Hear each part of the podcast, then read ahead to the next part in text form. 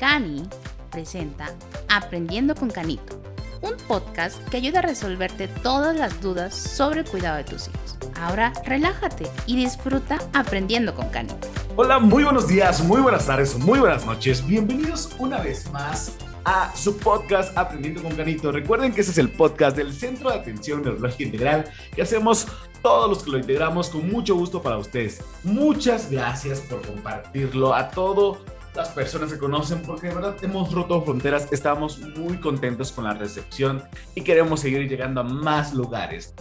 Y hoy tenemos un tema muy interesante y estoy seguro que va a ser de mucha utilidad para todos ustedes que nos están escuchando. Tenemos consejos para mejorar el aprendizaje en casa. En esta pandemia tuvimos a los niños en casa y ahora todavía vamos a darles más herramientas para apoyarlos en su aprendizaje, en su educación desde casa. Y por eso tenemos de invitada a la maestra Rubí Carazo. Maestra, bienvenida a Aprendiendo con Canito. Es un gusto estar con ustedes y poder compartir eh, lo poquito, lo mucho que la vida también nos ha enseñado. Y pues bueno, 30 años de maestra, creo que hay, hay mucho que platicar. Ya lo dijo usted, la maestra Rubí es licenciada en Pedagogía, tiene una maestría en Ingeniería Educativa, una especialidad en enseñanza de idiomas como lo mencionó, 30 años de experiencia en educación con modelos humanistas, eh, filosofía para niños, modelo de proyectos, modelo basado en tareas y que ha luchado por la inclusión y la calidad educativa. Actualmente está estudiando gestión y gobernanza. Así que, por supuesto que tenemos una súper experta en el tema y vamos a empezar, maestra Marta, porque los padres están deseosos de escuchar estos consejos para poder ayudar a los niños a mejorar su aprendizaje en casa. Definitivamente, ahorita un tema que, que, vino a sacar a flote esta, esta angustia quizás de los padres por querer eh, ayudar a sus hijos con las tareas que venían eh, de la escuela, que esta vez vinieron a través, pues sí, de la computadora o de algún otro medio, eh, dispositivo, ¿verdad? Generaron esta angustia porque el niño no aprende, no pone atención, no sigue a la maestra, se distrae cada rato. Bueno, pues es que eh, sí, los escenarios fueron tan cambiantes que efectivamente nos enseñaron muchas otras cosas de nuestros hijos. Algo que eh, con lo que me gustaría empezar es eh, precisamente en disminuir esta angustia, disminuir esta pues sí, necesidad de los padres sobre eh, que el niño sea o alcance precisamente el nivel que él requiere o considera que es el óptimo. Mucho se trabaja o se ha trabajado en los modelos educativos por algo que llamamos inclusión. Y la inclusión no solamente tiene que ver con el área de discapacidad de las personitas que requieren algo especial para, para pues sí, realizar sus actividades, llámese una discapacidad física, una discapacidad intelectual, no. En la inclusión estamos todos, porque ahí es donde se entiende que cada uno de nosotros, en nuestra brillantez, en nuestra individualidad, requerimos de algo especial. En ejemplos muy concretos vamos a decir, si una personita que hoy olvida las tablas, ¿qué necesita? Vamos a decir de manera muy sencilla, necesita memorizarlas. Para memorizarlas o para ejercitarlas, necesita ciertos ejercicios, ciertos apoyos. Una personita que no, no puede o no logra eh, acceder a la lectura, antes de angustiarme, lo primero que tengo que pensar, ¿qué en realidad está necesitando? desde eh, un estímulo visual hasta un estímulo auditivo, hasta regalarle confianza, hasta quitarle el nervio de esto es así, esto es así. Mucho, mucho se insiste ahora en la educación, en entender a nuestros chicos desde ese sentido, en el que necesita, identificar claramente la necesidad. Y a partir de ahí, a los papás también nos da activities a los maestros así nos da activities, decimos activities porque queremos crear miles de actividades y miles de acciones para poder ayudarlos, ¿no? Yo he encontrado casos de mamás que, que ponen hasta en las paredes las tablas, en el jardín, en, ahí con los vasos, con el póster, con lo que pueden ayudamos a nuestros hijos. Eso es precisamente el primer punto, identificar verdaderamente la necesidad.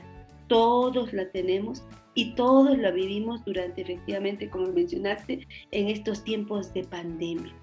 Entonces, pues yo quisiera por ahí empezar a mencionar que dentro de los consejos básicos que va el primero es este, identificar la necesidad. ¿En qué, en qué mi pequeño está, eh, pues sí, complicado? Sin que me estrese a mí la situación del hecho de que no aprende. Más bien que no aprende es que está limitado en algo para que no lo deja acceder a lo que tú quieres que alcance. Si hablamos propiamente de algo en especial, esta necesidad nos va a mostrar lo que podemos hacer. En un segundo punto es echar mano de lo que tienes en casa. Muchas veces queremos es que si tuviera yo el material que tiene la maestra, es que si yo le pudiera conseguir una app ahí en la computadora sería mejor. Claro que no. Lo que tienes en casa son materiales óptimos para poder ayudar al pequeño desde tu escenario hacia la escuela. Y va desde ordenar los vasitos, poner una rutina, organizar por colores, organizar por tamaños, ver dirección, lateralidad, a la derecha, a la izquierda, tantas cosas que se logran hacer en casa con lo que tenemos en casa, con lo que logramos alcances más nobles incluso porque son cosas que dominan, son cosas que conocen, a diferencia muchas veces de lo que no dominamos a través de una app o a través de algún material. Y en un tercer eh, momento, mucho, y es donde más nos pesa a los papás, el acompañamiento, efectivamente. O trabajamos, o queremos ser maestros, o queremos acompañar al hijo, o queremos, queremos de pronto muchas cosas. No hace falta más que una ordenanza clara, concreta, sencilla, alcanzable, cuando nos dan una orden, no sé si pasa a veces con los instructivos, vienen tan confusos de jale la pestaña, levante la pestaña hacia su derecha, eh, incline tal cosa. Es tan confusa a veces la línea de instrucción que si a un pequeño le das tan difícil o son tantas a la vez, a ver, responde las, multiplicaciones, después este, te vas a leer esta lectura, después vas a hacer esto, después vienes acá porque me vas a ayudar para el primero. ¿Cómo estaba? Terminan haciendo ninguna, un tanto también porque nuestra esencia es no tanto la rebeldía, sino que no está concreto para nosotros bien qué vamos a hacer o cómo lo vamos a hacer. Decimos, acomoda los vasos. Y un niño, con su pensamiento tan sincrético, tan bonito, se pregunta, ¿cómo lo haré? por colores, por tamaños, por figuritas. vaya, los niños tienen una magia para entender ese tipo de cosas que, que nosotros, si no somos claros a la instrucción, solemos dar tantas que ellos deciden hacer a veces ninguna. Y entonces llega el papá y llega muy enojado y ese acompañamiento se trunca, porque al ratito, cuando llega el papá, ¿yo qué hago? o me hago que me estoy haciendo algo, o me hago que no hago nada. No, o sea, no hago nada, nunca haces nada. Instrucciones claras y recapitula, ¿sí? Busco la necesidad, ¿qué necesito? Veo que tengo a la mano y doy una instrucción clara. Ok, no se acuerda para hacer un ejemplo. Se le olvidan los números. Ya vi que, que cómo lo ayudo a aprenderse los números contando. Bueno, vamos, una respuesta un poco lógica, pero ¿qué puede contar en la casa? Pues las ventanas, los vasos, los platos. Ya vi que tengo para contar. Los lápices viejos, un montón de lápices viejos. Y tercero, instrucción. Mira, te ayudo a contar los lápices. Contaremos de uno en uno, solo hasta el 10. Uno, dos, tres, hasta el 10. Y ahora volvemos a hacer. Otra vez. Uno, dos, tres. Y ahora te doy oportunidad de que te vayas por 10 objetos. A ver, tráeme uno, tráeme otro, tráeme tres, tráeme cinco, tráeme nueve, tráeme diez. Perfecto. Instrucciones claras. sencilla, breve. Es lo único que a veces en la educación eh, esencial para poder encontrar los medios de llegar a la cabecita de esos pequeñitos. Resulta que una de las cosas más importantes en el sentido eh, del aprendizaje de las tablas no son propiamente el algoritmo, es decir, el, el 3 por 1, 3, 3. No, no, eso es un hermosísimo ejercicio de memoria. Eh, está básicamente en conocer precisamente el número. ¿Cuánto es? Cuando tú piensas en dos, ¿qué piensas? Así, ah, dos, dos deditos, perfecto, perfecto, dos deditos. Sí, así está bien, ¿no? Entonces lo que necesito es usar lo que está en mi casa. Encontré estos plumones, pues con esto lo hago. Y si quiero otras, otras veces otros dos, y voy anexando y entonces ahora digo de dos en dos, dos, cuatro, seis. Y ahí tengo la tabla del dos. Pero si quiero la tabla del tres, es así. Tres veces dos, tres. Y luego voy jugando también con mi, con mi apreciación y tres veces y cuatro veces y cinco veces. Entonces voy haciendo mis montoncitos con frijolitos, con plumones, con palitos, con una hoja, con bolitas de papel, con piedritas del jardín, con pedacitos de pasto. A ver qué me encuentro, lo que yo tenga en casa. Tengo que ayudarlo a entender entonces primero qué es el número, el concepto de número, que verdaderamente me represente el número, que el 2 esté acá. Fíjate que las tablas las entiende uno mucho. Si tú dibujas en un papel Vamos a dibujar tres líneas. Una, dos, tres. Luego, unas líneas perpendiculares. Y no me va a pasar lo de los papás que no damos las instrucciones bien. sí, para nuestro auditorio que nos está escuchando, eh, vamos a hacer una hoja de papel o una tablita que tenga dos filas y en cada fila tenga varias columnas, en este caso tres columnas. Está. Estamos hablando que vamos a tener una tabla de seis espacios. Ya me diste la respuesta, yo eso quería.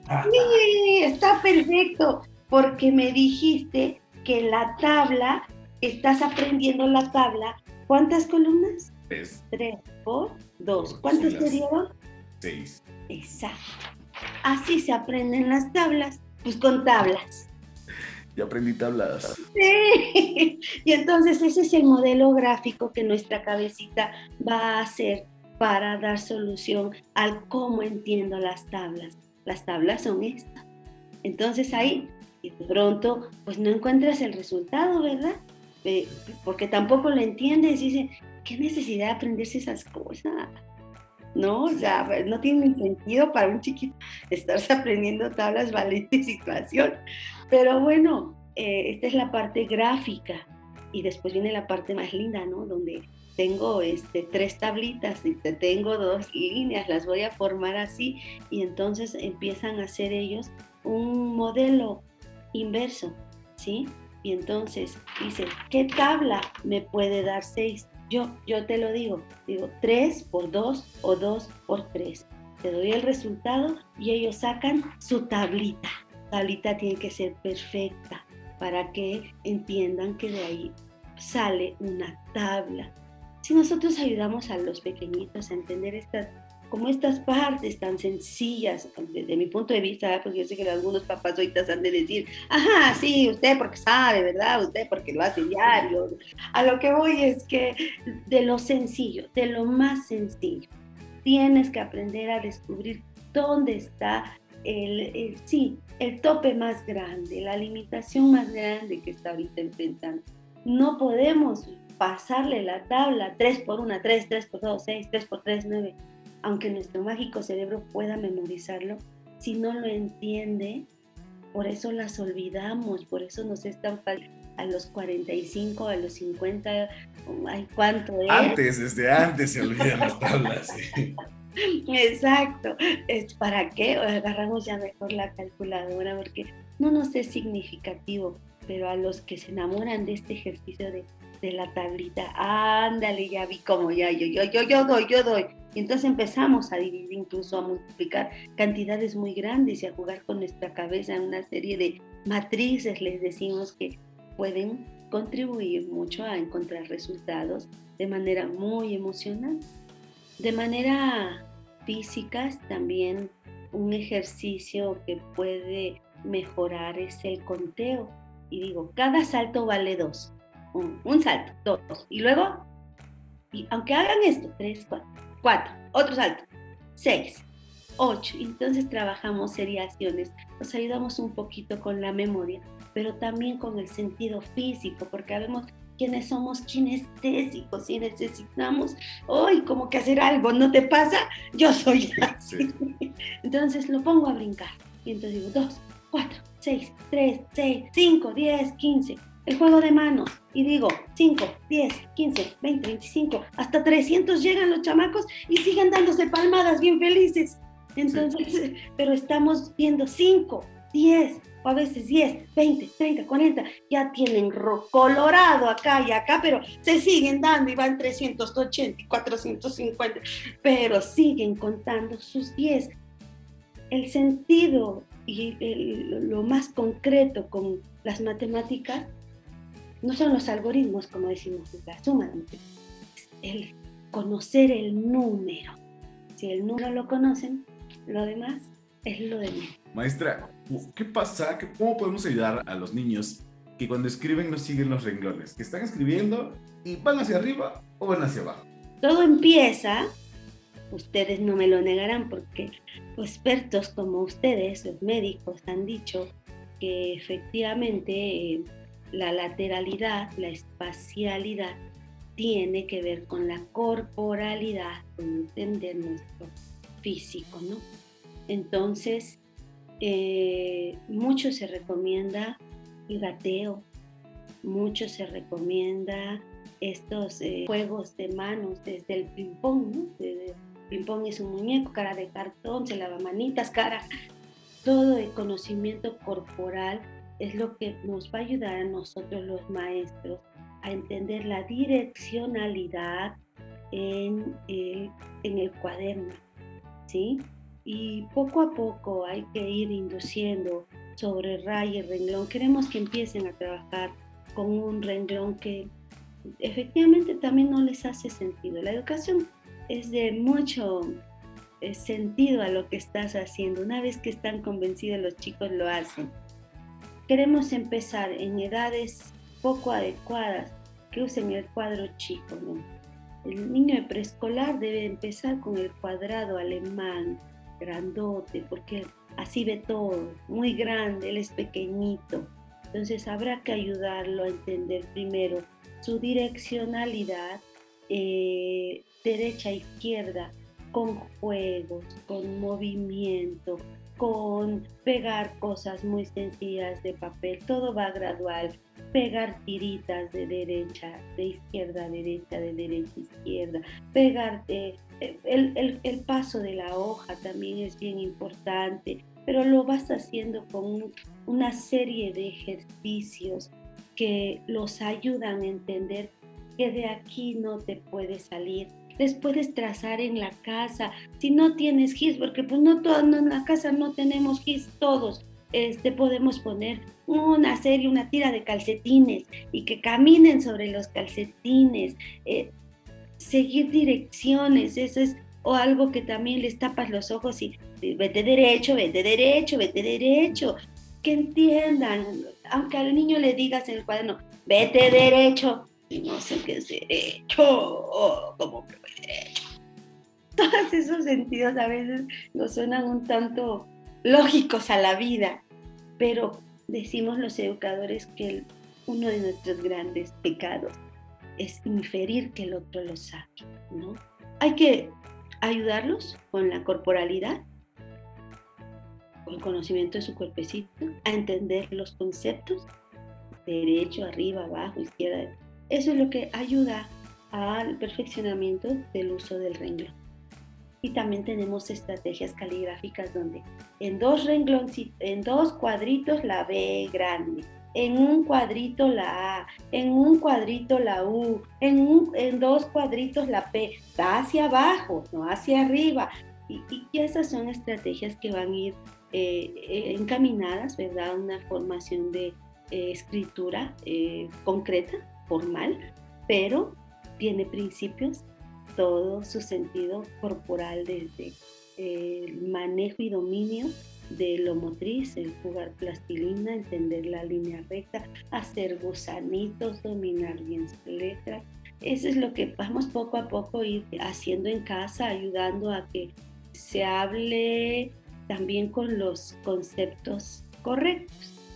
Muchas veces decimos, ¿a dónde está? Allá, abajo del DS, del otro, ¿no? Te estoy diciendo que del otro. O sea,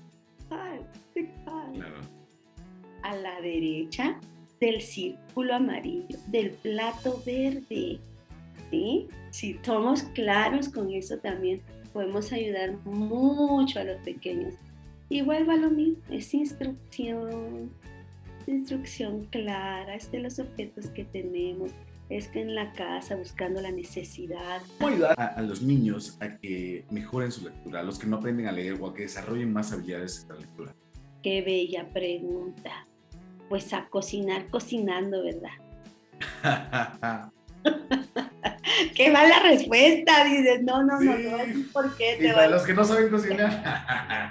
te voy a decir por qué. ¿Qué crees? Esa misión si la tenemos los padres muy encomendada. ¿Por qué tu pequeño, por qué los hijos se enamoran de la lectura? ¿Qué crees? Pues porque te miran, te miran leer, te miran disfrutar la lectura. El mejor ejercicio para que un niño aprenda a leer es que tú le leas. No tienes que leerle todo el cuento, oye. Ni todo, hay muchos, muchos cánones, por supuesto, que dicen todas las noches léele y vas a ser un lector potencial. Sí, lo, lo puedes lograr, claro, pero como digo, a veces sí, yo también entiendo una realidad de nosotros como trabajadores, de papás que llegamos y, híjole, entre que llegamos a echar la ropa a la lavadora, entre que llegamos a preparar la cena el otro día, a revisarle la tarea, que el que no le dio la pancita, que no, que... Bueno, esas realidades muchas veces decimos no son el mejor pretexto, ¿no? Ni son el peor, claro. Pero a lo que voy es que cosas sencillas desde leer la etiqueta en lo que estás cocinando. Oye, me abres la sopita a ver qué dice ahí. Y tal paz, ¿no? ¿Qué dice allá? ¿Qué, ¿Cuánto pesa? Ah, pesa, dice, ¿dónde dice contenido? Oye, dice sopa, no dice sopa. Ayudarlos a leer, hasta, eh, como digo, en las etiquetas, es un hábito que el pequeñito va a ir logrando, incluso palabra por palabra, y luego frase por frase. Y si tomas un tiempo para leerle, wow, lo más bello de un niño que le leen precisamente su capacidad creativa en la construcción léxica que al momento que enfrenta la lectura, él hace un proceso bien bonito que a todos nos pasó, que se llama inferencia. Y entonces empieza y dice, eh, mate, mate, y ya por ahí algo les no, mate, matemáticas, y ya lo leyó. Y la siguiente vez se vuelve a fijar de cómo es y le gustaban las mate, matemáticas y más rápido y cada vez construye más palabras y cada vez lo ayudas en su proceso creativo para la lectura. No hay más ejercicio bello en la lectura que como número uno, leerle. Leerles lo que sea. Vas en el carro, pues bueno, de pronto te toca el alto. Mira, en ese letrero dice Sucaritas. Ya es lectura. ¿Qué viste el letrero? ¿Qué decía? Decía Sucaritas, mamá. Bueno, e, es visual, es auditivo, es un proceso kinestésico también, porque después nos va a llevar a imitarlo, a escribirlo a reproducirlo. Entonces, el primer ejercicio que se recomienda, aún, aún cuando los pequeñitos no leen, es el contacto con los libros. Estoy diciendo no leen en el sentido de edad. Tienen dos años, tienen tres años, tienen cuatro años. Pero ya puedo tomar los libros y ya puedo, ya saben y construyen el concepto del libro muy pronto porque curiosamente nacemos enamorados de los libros. Cuando, mira, este es un libro, los niños tenemos este reflejo de pasar la hoja. Pues, o, lo haces así o lo quieres mirar o lo quieres tocar, entonces importante leerles y muy importante eh, los procesos de lectura ahorita en casa. Yo recomiendo esto en hojitas de papel, aunque sea de reuso o lo que tengamos, ponerle a la puerta su nombre, puerta, a la ventana, ventana, a la cama, su papelito por ahí de cama, espejo, baño, recámara, recámara de papá, recámara. Esta etiquetación es un proceso muy simbólico de empezar a leer. Y al otro día le dices, te cambié unas de lugar, ¿cuál te cambié? Y entonces cambias la ventana por la silla y dices, ver, a ver si la encuentra. Y van identificando. ¿Ese de silla? Sí. Ah, ese de silla. Muchos ejercicios se pueden mencionar al respecto, pero todos tengan que ver con tu enamoramiento a la lectura. Todos. No hay mejor ayuda para nosotros los maestros que un papá que les ayuda a leer así. Lo que sea. Los anuncios, las etiquetas, lo que dice en la tele. ¿Qué dice acá? ¿Qué dice allá? ¿Me pasas tu playera la que dice superhéroe? Ah, sí, sí, sí, yo sé cuál. Ahí dice superhéroe. Todo es lectura, todo es lectura, todo. Y todo es digno de leerse. Cualquier palabra es digna de leer. Entonces, eh, sí, mi mejor recomendación y necesaria recomendación para todos los papás es, por favor, lean en todo momento lo que puedan leer. Si se hace hábito, mucho mejor, porque van a tener niños ávidos de construir información, niños así, informados, de mente abierta, capaces de buscar información, capaces de manejar la información, capaces de organizar la información. Y eso es, es cuestión de nosotros, ¿no? Sí, solo es leer, leer, leerles, leerles en todo momento. Quiero pedirles sus conclusiones finales para todo nuestro auditorio en nuestro tema, consejos para mejorar el aprendizaje en casa. El primer consejo, uno, y es el que dejo mucho, mucho, mucho y más importante, querer mucho a ese niño que está aprendiendo. Mucho. Tenerle toda la cantidad de paciencia, la cantidad de alegría para llevarlo por un camino de continuo aprendizaje. Por naturaleza nos encanta explorar, aprender, construir conocimiento pero no hay mejor acompañamiento que el de ustedes, papás. De ahí vuelvo a insistir. Identifique bien la necesidad. No hace falta regañarlo por 20 cosas. ¿Por qué no escribe? ¿Por qué no multiplica? ¿Por qué no lee bien? ¿Por qué no hace bien la letra? Un montón de cosas. Una, una, la más importante. Esta es la necesidad. En base a eso, vemos qué tenemos en casa y en base a lo que tenemos en casa podemos hacer miles de cosas con ellos para ayudarlos. Porque esa es tu misión, ayudarlos, ¿no? Mm, yo quiero compartir, por ejemplo, cuando trabajamos con niños especiales, son papás que por alguna bendición llegó ese niño a sus casas y entonces, a pesar de, de tener o no formación, vamos a decir, académica, como sea, lo más importante es que ese niño está en tu casa y se vuelven creativos, padres únicos, increíbles, con el simple hecho de quererlos ayudar a hacer, a poder hacer, a intentar hacer, alcanzar lo más que puedan alcanzar. Y lo logran con su creatividad, con sus esfuerzos, con sus limitaciones, con, con, todo, pero sobre todo con su amor. Entonces, menciono esto porque cada uno, papá, conocemos y podemos hacer, no podemos calificarlo de bueno o de mal. Podemos hacer cosas, muchas y demasiadas y bastantes, para que nuestro niñito logre hacer lo que creemos que le está costando trabajo. Si un niño no logra alcanzar el cereal que está en la alacena de arriba, tú le pones la sillita, le acercas el banquito, le dices te detengo, estira la manita, todavía no alcanza, te, te, ayuda un poquito.